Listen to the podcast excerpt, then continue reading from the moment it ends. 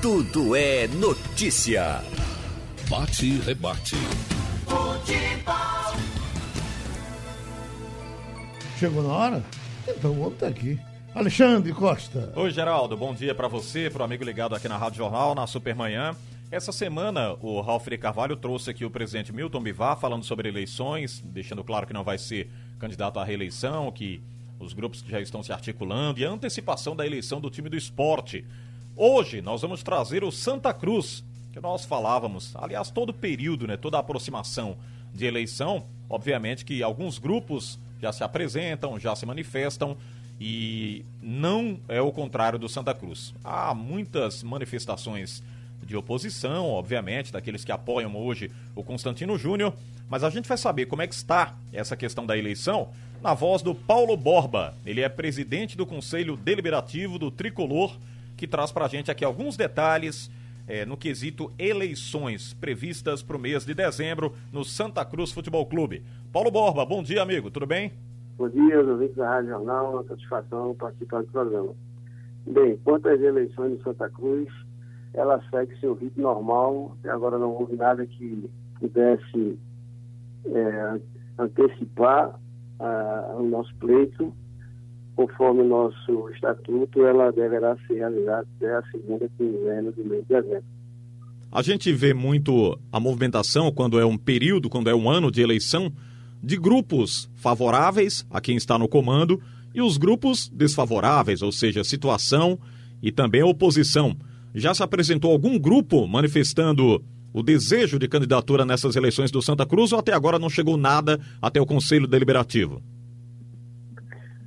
É, pelo estatuto o, do Santa Cruz, o clube faz o edital de convocação e cinco dias corridos as chapas têm que ser registradas.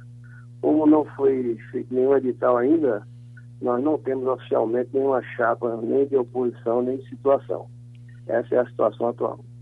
Paulo, nessa questão de eleição, a gente sabe que depende muito da campanha, do, do que o clube vem disputando na temporada, de acesso, de conquista, e obviamente que o campeonato, até a gente conversava preliminarmente aqui fora do microfone da Rádio Jornal, que depende muito também porque o campeonato esse ano vai atravessar, né? vai ultrapassar o final do ano, que é justamente a data da eleição, dezembro, e vai para o mês de fevereiro.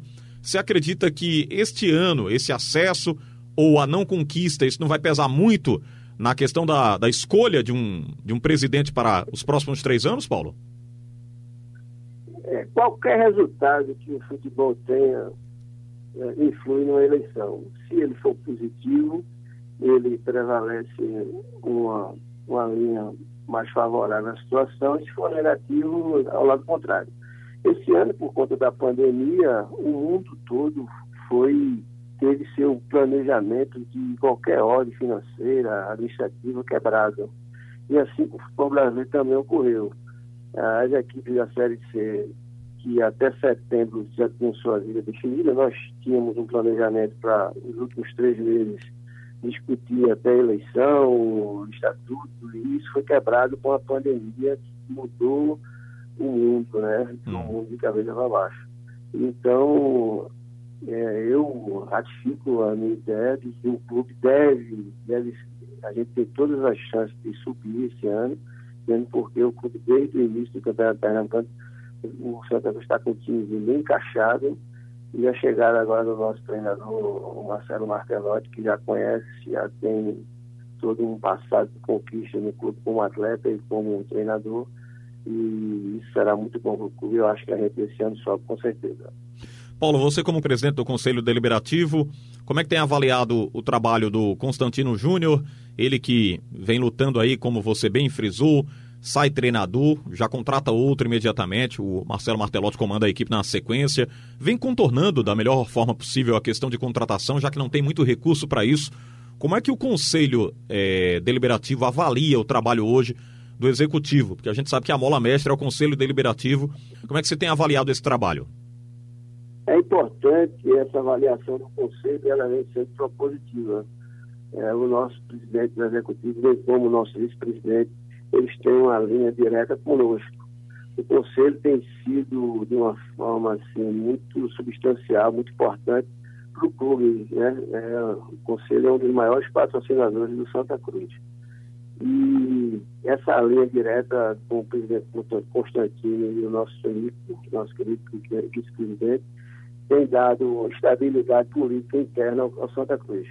E a gente está unido, o Santa Cruz está unido, o Conselho e o clube, para a gente conseguir o acesso e dar esse presente à torcida coral é, que a gente com, com, começa 2021 com o pé direito e o novo presidente é, consiga né, gerir o clube já, o clube na Série B. No quesito estatuto, havia possibilidade de modificação? Há uma probabilidade de novo estudo para modificação do estatuto do Santa Cruz, eh, Paulo? Olha, o estatuto está judicializado. Né? Alguns conselheiros conseguiram, via justiça, barrar a Assembleia com um argumento só de que a decisão de mudança já estava sendo feita via conselho. Então, ele está judicializado, mas é, tanto oposição como situação, eles querem o melhor para o clube. Independente do documento que vai sair, é, nunca há uma concordância, assim, unanimidade de pensamento quando se trata de, um, de uma constituição do, do, de um clube que é o, o estatuto. Mas será, sairá ou esse ano ou no próximo ano, com a próxima gestão, um estatuto do tamanho que o clube merece, com certeza. Você falou com a gente previamente aqui é, ao telefone que há uma probabilidade de extensão desse mandato por conta dessa pandemia. Algumas coisas estão sendo modificadas não só na nossa rotina, mas no futebol também, em várias áreas, vários segmentos, e uma delas é a extensão é, do comando aí, no caso do Constantino Júnior. Isso deve acontecer, na sua opinião? Olha, é um projeto de lei federal, né? Da, da, das câmaras altas do, do, do, país, o Senado, a Câmara de Deputados Federais, que associações poderão, a depender do resultado da pandemia, se não houver assim, assim, uma segunda onda contágio, essa, esse, esses mandatos das associações, inclusive os clubes estão inseridos nesse pensamento, poderão ter seus mandatos estendidos. Né? Então, como nessa pandemia nada ela vem sendo assim, 100% concretizado, não há remédio, não há receita, então a gente vai ficar a que essa PL podendo não acontecer ou não, e dependendo do que acontecer, o ideal é que seja resolvido esse ano as eleições. Mas se não acontecer, é, nós estaremos prontos para essa extensão de mandato, fazer o melhor para o clube e, se Deus quiser, entregar, em caso essa, esse mandato seja estendido, o clube já na Série B para o próximo presidente. Paulo Borba, agradecimentos aqui pela sua presença no microfone da Rádio Jornal e dizer que a gente vai estar em contato, né? Vai estar conversando, mantendo esse contato para atualizar no quesito eleições do tricolor no finalzinho do ano, né? Dezembro, prevista aí, portanto, essa eleição. E a gente vai estar sempre nesse contato para atualizar o torcedor do Santa Cruz aqui na Rádio Jornal, viu, Paulo? Obrigado pela oportunidade, forte abraço, um abraço especial à torcida coral. Presença, então. Obrigado, Paulo. Obrigado, Paulo Borba, presidente do Conselho Deliberativo do Santa Cruz. Já adiantando algo sobre as eleições, está mantido aí a data para dezembro. De momento, lógico, tem articulação, mas tudo por alto ainda, não há oficialização de chapas concorrentes. A gente sabe que tem os opositores, mas devem se, se apresentar com a aproximação das eleições. Agora, Geraldo, eu vou trazer aqui a palavra do atacante Álvaro, do Náutico. O Álvaro está afastado desde o ano passado, né, finalzinho do ano. Foi um jogador muito importante na caminhada do Náutico do acesso da C para B. É um cara muito jovem, completou 23 anos na última quarta-feira e tá realmente esperançoso por uma temporada e bem convincente na equipe alvirrubra. Tá afastado, se recuperando aí da uh, lesão, né, que o afastou do futebol. Ele teve um problema no ligamento cruzado anterior e no menisco, foi cirurgiado e obviamente vem nesse período de recuperação. Álvaro, primeiro eu pergunto para você. Tem acompanhado a Série B? Tem acompanhado os jogos? O que, que você tem feito aí nesse período, Álvaro? Sim, sim, tenho acompanhado. Tá complicado por, estar de fora, né? Mas logo, logo estarei vendo de dentro, né? Jogando, se Deus quiser. Foram oito, oito meses de recuperação. Nesse período, o que, é que você fez, além de se tratar, de se cuidar, de estar participando aí da fisioterapia, de estar sempre presente, no, no corroborando com essa recuperação? É, descansar, né? Estava descansando bastante, focado no, na recuperação.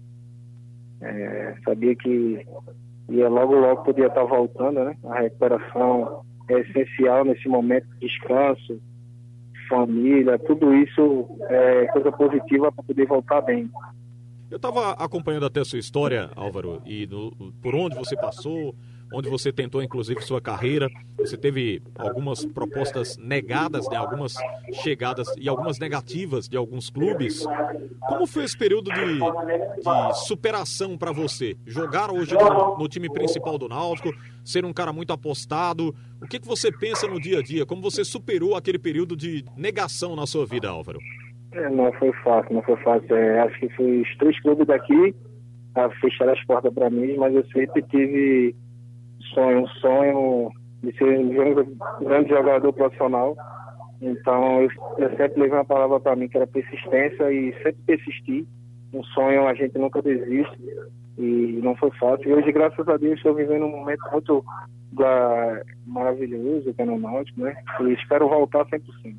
O que é que representa hoje para você jogar no Náutico? O clube tem te dado todo o apoio nesse período de recuperação. Eu ouço muito, Álvaro, alguns atletas dizendo que não tiveram tanto apoio do clube, que se cuidaram por conta própria, mas no caso do Clube Náutico Capibaribe, como foi o acompanhamento dessa sua recuperação? Não, me deram todo o suporte, me deram todo o suporte aqui, fisioterapeuta, tudo, então não tenho que reclamar não. O suporte foi favorável a mim aqui, então só tenho que agradecer. Os fisioterapeutas que estão me tratando hoje são das melhores qualidades, Gustavo, André, Silmar, esses caras são essenciais aqui no, na fisioterapia. E sua família, como é que tem encarado esse período? Tem te apoiado também? O que, é que eles passam no dia a dia, Álvaro? Sim, eles sempre estão me apoiando, sempre estão me apoiando, né? É, me motivando. É, são um dos motivos da gente persistir, insistir sempre bastante e correr atrás do nosso objetivo, apoio da família. É, recentemente, Álvaro, alguns companheiros de trabalho é, seus passaram por um momento difícil, é, foram flagrados num evento, numa festa. Logicamente que o atleta tem a vida particular dele, né? Ele tem a vida dele fora dos gramados, ele faz o que ele bem acredita que é legal, que é que não prejudique e assume a responsabilidade. Como você recebeu essa notícia do afastamento dos seus companheiros? É uma situação que não é fácil, né? É uma situação complicada, mas isso aí foi escolha da diretoria. Então, eles tomaram a, a melhor decisão para eles e que seja melhor para todos, né? Hoje você está com 23 anos, não é isso? Isso, 23 anos hoje. É, já superou aquela, aquela fase, inclusive, da, da euforia, de, de amizades tal. Tudo isso tem que ser colocado no dia a dia com muito profissionalismo, né, Álvaro? Com certeza, com certeza. Sempre vai ter aquele friozinho na barriga, sempre determinação. E sempre fé em Deus, as coisas acontecem. Você é um cara que joga como centroavante e o atacante de beirada, ou os famosos pontas modernos que os técnicos gostam hoje no futebol. Qual posição você gosta mais de atuar ali, Álvaro? Para ser bem sincero, faz um bom tempo que eu não jogo de centroavante mais, mas a posição que mais gosto de jogar hoje é ponto, né? Mas são duas posições que eu conheço bastante e sei jogar que é na ponta e de centroavante. Quem você se inspira? Quem que você acha hoje que é um atacante que você presta atenção? Você tenta até, eh, em alguns momentos, copiar algumas jogadas, alguns lances, a característica. Qual o teu espelho para jogar futebol hoje no quesito atacante, Álvaro? Pô, aqui no Brasil, uma característica assim que eu sempre procuro fazer é o Bruno Henrique do Flamengo, né? Bruno cara Henrique. que uhum. hoje está se destacando muito e é um espelho para todos nós, né? Você espera voltar ao gramado em que período? Quando é que você espera estar tá pisando no gramado e estar tá tentando fazer os gols que você fez? Finalzinho desse mês, pro começo de outubro. Você já se sente bem? Não sente mais nada? Essa recuperação foi tranquila? Sim, sim, sim. Graças a Deus, muito bem, sem dor, isso é muito importante. Como é que foi o período de pandemia, Álvaro? Como é que você passou, enfrentou esse período de muita dificuldade? Foi complicado, né? A gente acostumado com a rotina, e tá todos os dias no clube, e isso mudou um pouco, né? Apesar que tinha que fazer esse tratamento, estava todos os dias, mas a gente um, acostumado com aquela rotina, a rotina mudou totalmente.